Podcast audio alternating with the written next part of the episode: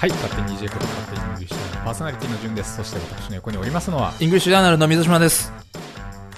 イエーイ水島さん、前回のはい AAVE、はいはい。あの件、はい非常に好評でした。あ、そうですか。もうさすが。ありがとうございます。今回も水島先生、本当に心から楽しみにしてます。今日はね、手ぶらで来ましたんで、丸腰。丸腰です。丸腰でか。はい。もうゆるゆるでいきますんで。そういえばなんかあのー、ジュンさん、ツイッター、ツイッター？Twitter、Twitter、ツイツイッター。で、ちょっと拝見したんですけど、ジュンさん。なんか綿棒おメンーバー募集はいはいはいされてましたよ ね。そうなんです。あは、そうなんですよ。はいあその話ちょっとあのラジオではしてないんで、はいはいはいああのすると、ええなんて勝手に EJ 公式っていうか僕がうん。片手までやってるツイッターがあるんですけど、片手間言うな。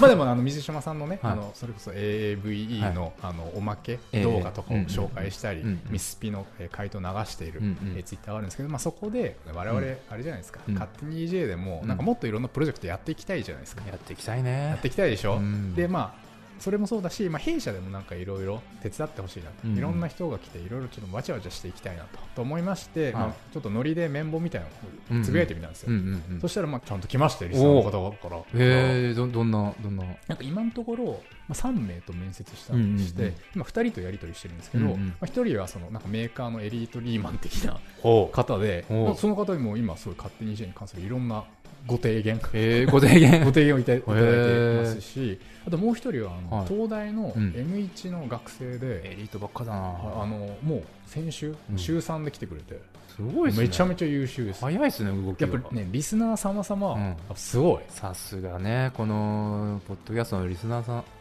ん。ね。ということで、あのうんまだまだですね、あの引き続きあのツイッターに書いてある連絡先にメールいただければ、渋谷でソチャをそちゃ。振る舞いますので、タピオカとかですか？タピオカもタピオカでもいいですよ。あのまあ、何でもいいですけど、何かやってみたいみたいな学生さんだったり、まあ、教育系興味ある人だったり、まあ、水島さんに会いたいみたいな人だったり、ああ、なるほど。はいはいはい。あと、まあ、副業してみたいみたいな社会人の方々いらっしゃいましたら、引き続き、えー、ツイッターを見てですね、ご連絡いただければと思いますいや、もう、勝手にイベントこれできるんじゃないですか。なんか一緒に面白いことできたらはい。よかよかですね。はい、ということで、あの今月はえー EJ2019 年7月号について、水島さんに話してもらいたいんですけど、はいちょその前に、ちょっと6月号はい。戻っていいですか？戻りますか？っていうのは、はいっていうのは、ええええ。僕ですね、一昨日ようやく見てしまったんですよ。おう愛がなんだ。愛がなんだ知ってますが見てないっす。愛がなんだ。はいやべえっす。マジっすか？超いいっす。ええだからその話ちょちょっとその話していいですか、はい。は ただ単に一昨日見た映画の話をしたい人。い。いいじゃないですか。でも多分、西島さん本当にちょっと気に入ると思うんですけど、うんうんうん愛がなんだこれ皆さんもうね、これ大ヒット上映中でも、まあ、ご存知だと思うんですけど、まあ、原作角田光代さん、はいはい。で監督今泉力也さん。いや、これはあの、はい。惚れたもん負け、惚れたもん負け。惚れたもん負け描写の宝石箱なんですよ。惚れたもん負けわかりますか？惚れたもんドラえもんでもないし、ホホリエモンでもないい。しっていうね。あの、要は、うん。本命になれない存在というか、うん。まあ都合のいい存在。ですね、はいはい。都合のいい女、都合のいい男になってしまう存在。うんうんうん。なぜなら、好きだから、うんうんうん。ついいいように振る舞ってしまう。はい、なるほど。うんうん。そういう描写の、うん。まあ、本当にあるあるを集めた。水島さんは惚れたもん負けたことありますか？惚れたもん負けたこと。はい。あるのかどうかわかんないですけど、まあ、最初はこう、つく、尽くすじゃないですけど、こう、はいはい例えば相手が、こう、わがまま的な、はいはいはいはい。わがまま的な方、おわがままな方だった場合に、まあなんか、最初はこう一生懸命するっぽいんですよね。男の余裕というか、はいはいはい俺は器の小さい男じゃねえ、うんでもこのロデを乗りこなせないってなった瞬間に 降りる。ああ、下馬？すごい、すごいわかりうんます。。スーンって。ちょっと舐めてるみたいな風になっちゃうあなんかね、ちょっとすそういう器が小さいのかな？ぐでもなんか世の中的には結構そういうピッチャーキャッチャー理論じゃないですけど、うんうんなんかそういうじゃじゃ馬ならしというか、うんうん結構球際の球取りたいやつがいるじゃないですか。はいはいはいバシーンっつって、うんうんうんお、痺れるね、みたいな、うんうんうんこのコースは俺しか取れないみたいな。そしてなんか自分も、それ、取れる俺すごい。そうそうそうそうそう。まあだからそういう、まあ共犯関係というか、かで、このストーリー、映画のストーリーとしては、共造関係にあるその二つのうん。男女の結末っていう感じで、あの二組のカップルが出てくるんですね。で、一組目が、あの、主人公の岸井ゆきのさん演じる女の子うん。と、えーえーそれを都合よく扱う成田凌さん、成田凌さん。この二人本当マジ最高なんですけど、うん。でもう一組が主人公の女の子の親友役の、はいはいはい。えー深川舞さん、うん。マイマイですね、はいはい。と彼女に都合よく扱われるあの若葉龍也さん。ああ、逆転しているってこと？あそうです、はいはい。その2組のえーストーリーが結構交互に展開されていうんうんうんうんって惚れたもん負け描写がまあ連続していくと、うんうんうん。まあ、例えばですけど呼ばれたらいつでも行っちゃう、はいはい。例えば水水島さんだと付き合いたてで、うん。何この時間にみたいな、うん。しょうがねえなみたいな。最初はちょっと行っちゃうかそもん。なことなかったですけど。とかまあ風邪の時に、うん。なんかちょっと今からなんか買ってきてくんないみたいな。そんなこともなかったですよ。あるんですか？逆に、この世の中にそんな人たちが。あ。ないですか？ないっすよ。ポイントとしては、うん。あの普通に恋人関係だったらいいんですけど、まあ恋人ではないあ、そこが肝ですね。はいはい。えーひどくないですか？でとうとうその主人公の女の子は成田凌君にいつ呼ばれてもいいように仕事を辞めちゃうっていうね、そこまでする。まあ、ちょっとした依存なんだとうんう思うんですけどね、ん、そうですね。で連絡を待って連絡が来たらすごい喜んじゃう。え、かわいそうじゃないですか？そう。かわいそうなんです。でこれだけ聞くとなんかすごい胸くさ悪い映画に思えるじゃないですか、だけどまあさっき言ってるみたいに、まあ、あの共犯関係みたいなところもあって、うんうんうん。だからまあかわいそうとかイライラするっていうよりかはもうちょっとそのコミカルでうんうん切ないぐらいな塩梅にちょうどし仕上がってて、しかもなんか最後ちょっとストーリー的に実は惚れたもん負けでもなかったんだっていほう。うそのツイストがかかってる。なるほど、なるほど。あ結構後味は爽快。え。っていうだからそういう、まあ、ちょっとでもなんかその好きな女の子によく思われたいから頑張っちゃう、まあ、その性別を逆転させても、っていうことをしたことがある人には、うん。まあなんとなく結構刺さるところがいっぱー、いあとはもうくずっぷりもいいですねくずっぷり。成田凌さん。はい。成田凌さんってあの、イケメンの。これがですね、なんですか？ちょうどいいクズなんですよ。ちょうどいい。ちょうどいいクズ。クズすぎるとなんかただのなんか理不尽な、うんと思う思それがちゃんと優しみもある。でもなんか無意識に人を傷つけるみたう。いな。悪い男ね。悪い男。悪い男。悪い男悪い男ね。何考えてるかちょっと分かんないみたいな、ちょっと天然っぽい感じですか？そうなんですそうなんです。こういうやつが、ね、一番無自覚に人を傷つけてる あー、なんか分かってきた。分かってきました。なんか分かってきた。でもそれって多分どっちも多分僕だからねこういうのねみんなに聞きたいわけ、これ見ながら、あの両方あると思うんですよ、うん。多分自分でそういうことやったこともあるし、うん。ドタキャンしちゃったとか、うん。理不尽に怒ってしまったとか、うん切れてしまったみたいなこととか、背伸びしすぎて逆にすごい自分が嫌な気持ちになっちゃう、結局なんか俺のこと大事にされてないみたいな思っちゃったり、うんうんうん。結構なんか両方の描写になんかいい感じに共感できるようになっているなるほど、なるほ映画の,、ね、その飼育馬をど。はい。もう全個出せながらうん。こここどうすか？こここどうすか？この描写。はい、っうん。ていうことがまあすごい言いたい。っあ、なるほど。はい。ぜひ今今度やりましょうか。じゃていう。あなんか今聞くと、バットマンとジョーカーの関係似てません？同じですね。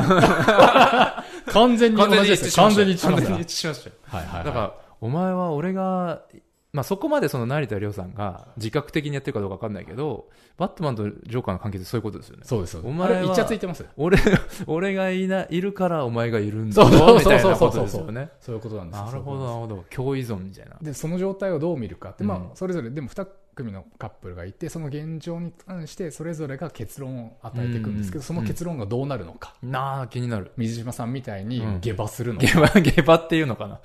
でも本当にその人が好きだったら下馬できるのか。そりゃそうですよ。そう、肝なのがまだ、その、付き合ってないっていう。その女女子は告ったりはしてるわけですか？いやもうそういうことじゃないあ、そそういうこそういうとじゃない。ことじゃないから。怒られた。でもね結構そういうことでもなんかあるんじゃないですか？こうね。あのね皆、さんね。わからないではないです。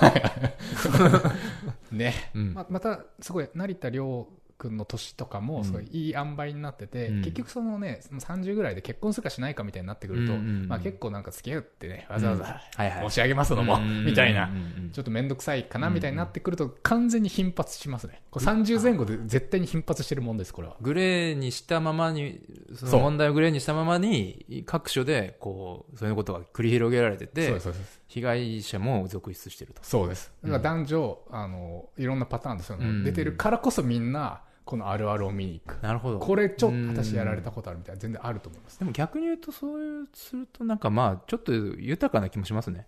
あだと思います。そはい。の、線をはい、こう、パクッ、パキッとはい。引かないという状態が、うんうん。いろんなとこにあるっていうのは、はい。まあなんか豊かな社会じゃないですすか。ね。そうですね。とも言える。とも言えうん。るし、逆にその地獄もあるありますでしょう、そりゃ。ありますでしょっていうところをなんか結構ピュアに抽出したみたいな、うんそういうあ、これともなるほどはい宝石箱というね。う。見てみたい。はい。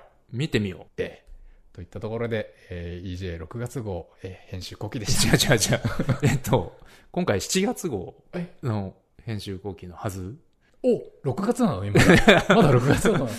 あの、そうですね、あの、ちょっと思ってたんですけど、公開タイミングがずれずれなってきてはいませんか？あ、このね、はい。ポッドキャストの、あのですね、あの、この前読者さんからメールが来まして、ちょ、思わぬ方向に飛びして。勝手にじゃあ楽楽しみに聞いてます。はいでも公開タイミングがもうちょっと早い方が本誌の宣伝になるんじゃないですか？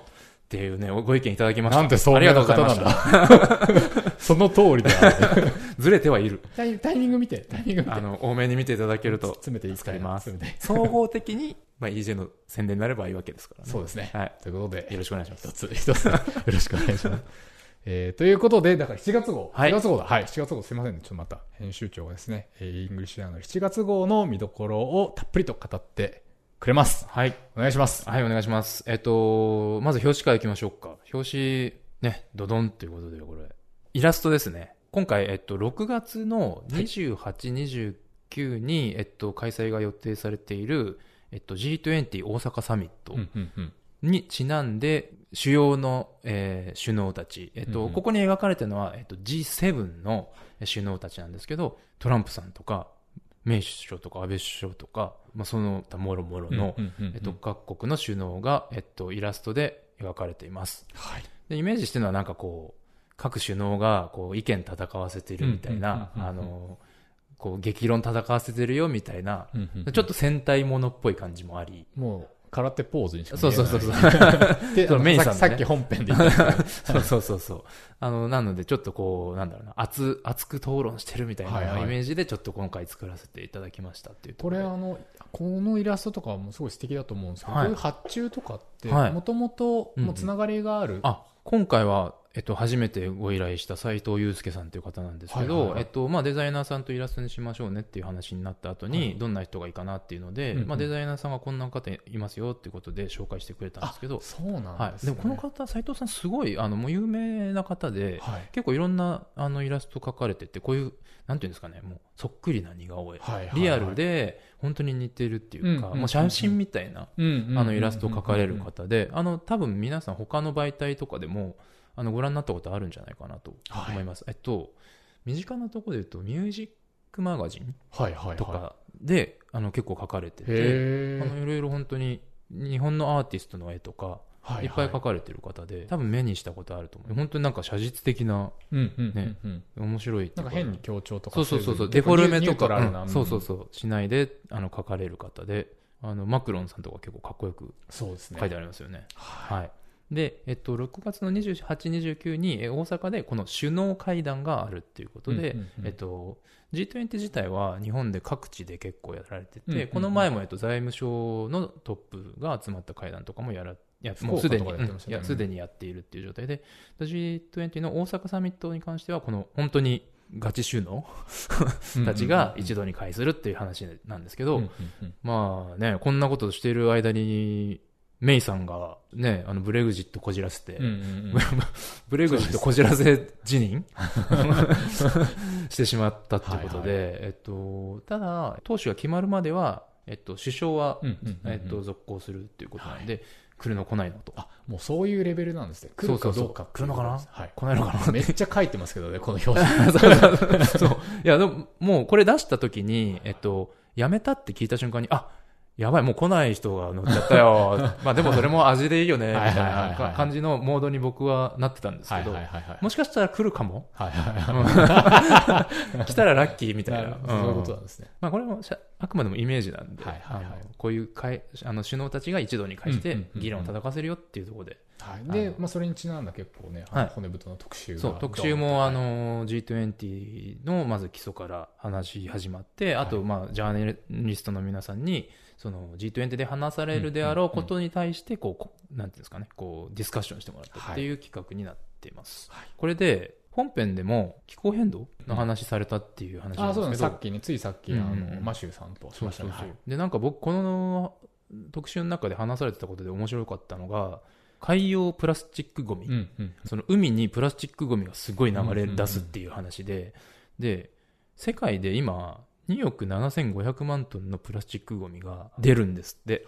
で、そのうち800万トンが海に流れると。うんで、こうすると、これずっと続けてると、2050年にゴミが魚の重量を超えると。やばい なんかなんかやばげじゃないでやすかばくないですか、うん海にいる魚よりゴミの重プラスチック量が、なんてあんな軽いのにねそう、んが増えちゃうっていう問題があって、はいなので、まあ、社もう世界的にうんうんうん。そのプラスチックの使用を控えたり、もう完全に日本はプラスチック大国ですから大国ですね。で、リサイクルっていうのもいいんだけど、うんもう、もう、そんなことより、あの、生産しないとか、うん使用しないってことの方が大切だよっていう風な動きになってるらしいですね。あのインスタでもね有名なあのアカウントでその日本がいかにプラスチック狂いかみたいなうん。海外アカウントあのあるみたいうんで、うんうん。確かにもう何レンコンにレンコンのトレーはトレーにあ周りにぐるぐる巻いてある感じ。はいはいはいはいあ確かにレンコンとかね、もう確かにヨーロッパとかって市場の文化とかがあると、うん。野菜そのままですもんうね。んそうですよね。何もそんな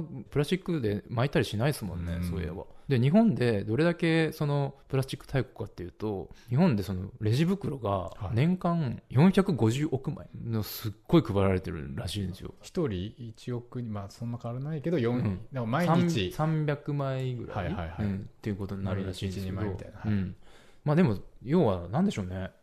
日本でも結構そのプラスチックゴミを出さないためにそのレジ袋を有料化したりあの自分のバッグマイバッグ持ってきてねみたいなキャンペーンやってますけど、なんかのどうなんでしょう。利便性の方がかか勝っちゃうみたいなのがあるのかなと思っててこれ自分の地元の話なんですけど、はいはい GMT うちの近所のスーパーで、ビニール袋をは廃止しますみたいな、あ、ビニールじゃねえ、えっと、レジ袋？はい。廃止しますっていうのがあって、有料にするって言ったのかな？なんかちょっと、あんまり詳しく覚えてないけど、多分5年前ぐらいなんですよ。で、それが、スーパー上げてぶち上げたところ、うんうんうん。すぐその制度終わった。シーンそう、シーン、何何？うん多分、売り上げとか下がっちゃったんだと思うんですよ。あ、なんかめんどくさくない？みたいな。ああなるほどうん、ね、それで客離れしたんじゃないですかね。はあはあそれで多分スーパーの側はやべえってことで、はいはいはい レジ袋復活っていうことになって、なるほど割と根深さを感じましたよ。確かにそう。利便性の方が多分ねうん、勝っちゃうっていうのがあるんだと思うんですようんね。なるほどあと慣習？今まであったもののがなくなるってことに対する恐怖みたいしょうがない貢献力でなんとかして。そうそうそう。だからまあ、難しいよねっていう、その、日本はそういう、なんかエコっていうのは結構進むのが難しいのかなと思ったりもします。で、はい。まあ、この特集の中でもかか語られてますけど、なんかまあ、安倍さんが、まあなんか、ううちが、日本が戦闘機てややるで、みたいなことを、うんうんまあおっしゃっているらしいです。戦闘戦闘遅れてはいないかいみたいな とこもあるんですけど、ううんん。そうね、まあ、キーワード、エシカル日本でなんかエシカルっていう言葉の浸透度がものすごい低いらしいんですよ。っていうなんかそういう統計もあるみたいで。エシカルとは？エシカルっていうのはその倫理的な今週、そのエフィックね。エティック、エティコエフィックねはい。その倫理的な消費をしましょうみたいなムーブメントがなんかイギリスとかではだいぶもう2000何うんうん2000年代ぐらいからもうだいぶ取り入れられてるらしくってそれはなんかエコに限らず、うんうん。あの例えばこのあるものがあるとして、うんうん。このものの生産に例えば人的搾取みたいなものがないかとか、うんうんうんあの自動労働みたいなのがないかとか、うんうんうんうんあと動物実験されてないかとか、うんうんうんその倫理的にこの商品があの正しいかどうかみたいなところで、うんうんうんあの消費するしないを選ぼうよ、もしくははその売る側がうんうんうん。そっちに配慮してますっていうようなことをエシカルなコンシューミングっていうふうになんか定義があるらしくって、で日本だとエコっていう言葉は結構よく聞くけど、そっちのエシカルっていう話はなんかあんまり聞かないなと思って。エシカルの方が講義より講義ですよね。包括的なはいはいはい。エコも入るし、うんうん。そのフェアトレード的な、うんうんうん。あの人権的な問題も入るし、もんね。動物愛護の問題も入るしっていうことで、うんうんうんまあ、ヨーロッパとかは進んでるみたいですけど、うんうんうん。なんか僕もこの言葉ね2年前ぐらいにアパレル関係の仕事をしている友達がいて、まあ、キーワードエシカルですからねって言われて、はいはいはい。まあね、なんか中国とかね、結構それこそね、iPhone の工場とか、うんうんうん。まあいろいろ問題になりましたもんね、うん。アパレルとかもそうですし。そう、アパレルでもそういう考え方がある。はい。で、ん？エシカルって何？みたいな、はいはいはいはい。美味しいのそれみたいな 状態だったんですけどうんうんうん、その時に初めて知って、あ、そういう考え方があるんだ。ただエコなだけじゃなくて、うんうんうん。人権とかね、倫理っていうところに配慮した、あ、そういうことですかっていうのを知ったので、じゃあこのイングリッシュジャーナルはエシカルな雑誌なんでしょうか？そこを言うとですね、まだまだ、長時間労働。まだまだエティコじゃないかもしれない。人権が侵害されていたいやいや、そんなことないとあと。問題あれですよ。CD ですよ。CD ね。これまさにプラスチックですからね。もう今や、だからそういう点においても、うんうんだあの、その、なんですかね、プレイヤーの問題としてテクノロジーが発展したから CD いらないってうんうんうん。いう時代でもあると同時に、はい。プラスチックゴミを出さないから CD いらないという時代にも今なってきてて、うんうん。それこそ教科書についてる英語のやつとか鏡開きみたいになるやつ。そうそうそうそうパコパコパコって左右で開いちゃうやつとかね。それでこう、君たちは本当にそれを使っているのかねという問題もあり、確かに。それを使わないと単純にエコじゃないっていう話になるわけだかなるら、ほど。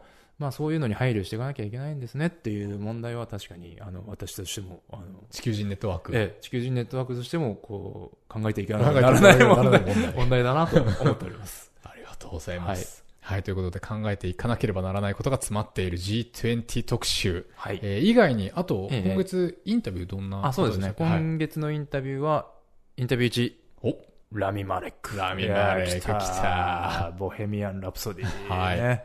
あの、ボヘミアン・ラプソディでフレディ・マーキュリーを演じたラミマレックの、えっと、これも、えっと、アカデミー賞受賞のバックステージインタビューですね。DJ 的にボヘミアン・ラプソディが本当に公開されてる時にできなかったのが結構悔しくて。うんうんうん、で、ボヘミアン・ラプソディ、いや、もちろん僕らよ頑張っていろいろ当たったんですよ。うんうん。ボヘミアン・ラプソディやるよって、あの、聞いた、もう去年の、いつでしょう？もう公開全然前のタイミングで、うんうんマジかと思って、で、クイーンのインタビューとか探したりとか、いろいろやったんですけど、公開に間に合わず、まあでも、まあクイーンでしょ？うんうんうんうんまあそこまでヒットしないでしょみたいな。通好みだよねと思ったわけですよ。はいはいはいはいはい。ああ、でも、でも、なんか、そんな、ここまでとはって感じでしたよね。そう確かに。蓋を開けたらここまでヒットしうんて、それでアカデミー賞取っちゃってみたいな。あ、ちょっと思い出してきた。あの、あの空気感思い出してきた。そうそうそう、全く予想してなかったですよだから、正直悔しかったですね、んここまでだったということで、えっと、今度ね、このボヘミアン・ラプソディの監督、ブライアン・シンガーってい。う監督だったじゃないですか。うんうんうん。でも実は、はい。ブライアン・シンガーってうんうん、撮影のなんか、一週間後ぐらいになんかかい、思い出してきた。解雇されたんですよね、確か。喧嘩したんですよね。そう、すごい大喧嘩してそこが悪くって解雇されちゃったと。うん。うんうんで、結局、名義は契約の問題上、うんうんうんうんブライアン・シンガーが、うんうん。あの、残ってるんだけど、うん。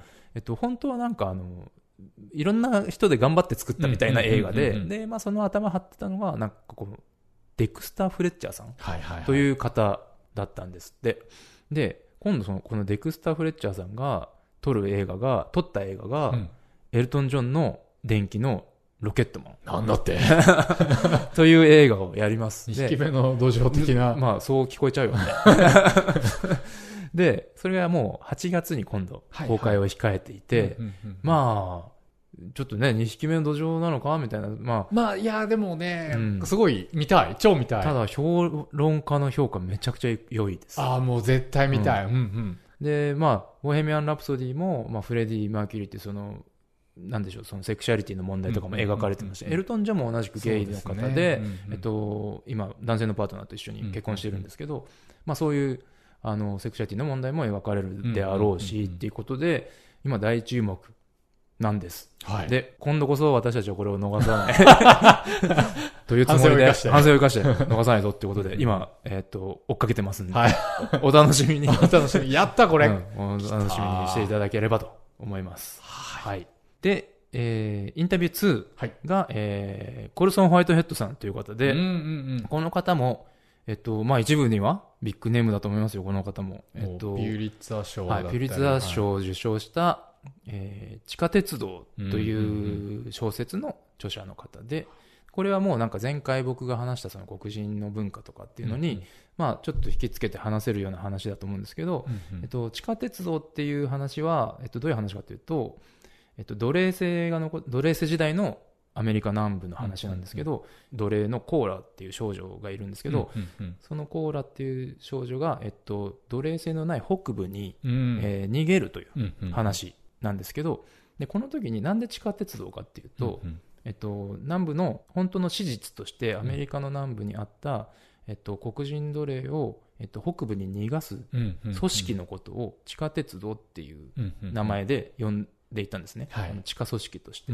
でこれはあの比喩っていうか、単純にそのコネクションうんっていうか、その組織なんでで地下鉄道と呼ばれる組織があったんですけど、うんうんうん。この本の中ではこの小説の中では本当に地下に鉄道が走ってるっていううんうんうん。設定があって、まあなんかその SF 的なうんうんうん設定、本当史実をもしこうだったら面白いよねっていうような、あの設定になっていてあの実際面白いしこの設定が入ってるおかげでなんかこうハラハラドキドキうんうんうんうんするみたいなのがあってあのとても面白い小説だし、まあ、面白いだけじゃなくてその、まあ、前からの話の引き続きになりますけどその黒人のうん黒人史みたいなところが、まあ、勉強になるような小説なので、あこれ水島さんも読まれまあした？読みました。とてもハラハラドキドキ。はいはいはい。でもう一つ言うとこれあのあれなんですよ。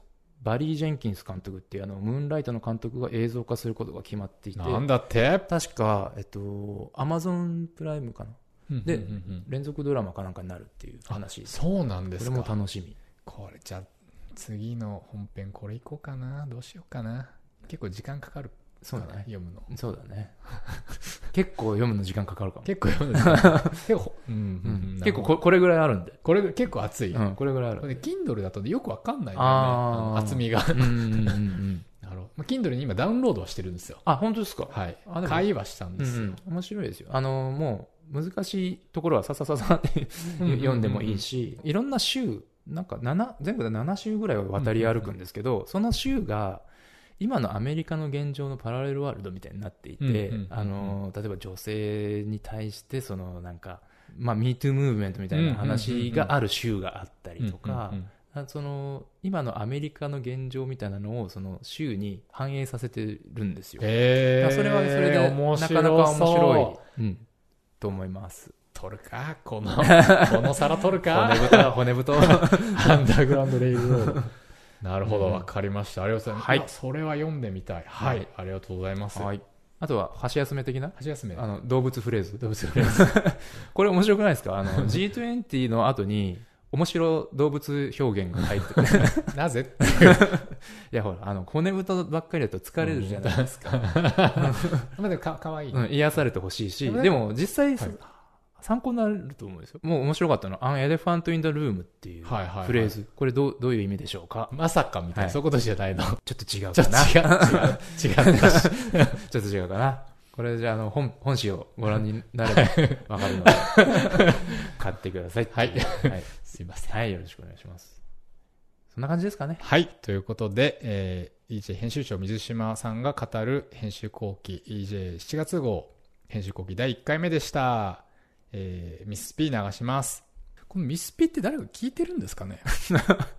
そ、それを言う言ったらおしまいじゃないですか。ということで、あの、皆さんからですね、あの、一応今月号まではやりますんで、あの、続けてくれという方がいれば、こっそりちょっと教えてください。ツイッターとかで教えてください。はい。ということで、もしかしたらラストで、ミステリースピーカーズ行きたいと思います。えーミステリースピーカーズでは2分くらいの長さで我々の世界に存在する者たちが擬人化して英語で自己紹介をします。皆さんもその自己紹介を聞いて、今自己紹介しているものは何かを当ててみてください。えー今回流すのはあくまで過去問ですが、EJ 最新号のミスピに正解すると図書カード3000円分が当たります。ということで、えー EJ 2017年10月号より私は誰？Mystery Speakers. Whoops! Be careful. I'm fragile, you know. It took my owner hours to make me, and you could just ruin all that work by crashing into me like that. Of course, I suppose my kind are used to it. Even when we're doing our job properly, we get broken and ruined. My purpose in life is to provide food for my owner, but each time I do, I need a few repairs. My owner is great at fixing me. She builds me from a series of threads, a little bit like you might knit a sweater. Well, no, that's not quite right. Maybe it's more the way that a fisherman builds a net. And she makes everything herself. I don't mean to brag, but scientists find me fascinating too. This is because the material that I'm made of is actually stronger than steel and much more flexible. I'm delicate enough to break with your finger, but if you made a rope out of me, I could lift a bus. I hear that some scientists are trying to recreate me in laboratories. It's not as easy as it sounds because basically I'm made of proteins. Yes, like meat, but I'm not like meat at all. I mean, ew. But then plenty of people react to me with the same kind of horror. I guess I understand. We're often found in unused places in old houses or stretched between the branches of trees. And you humans don't like the feeling of walking through one of us.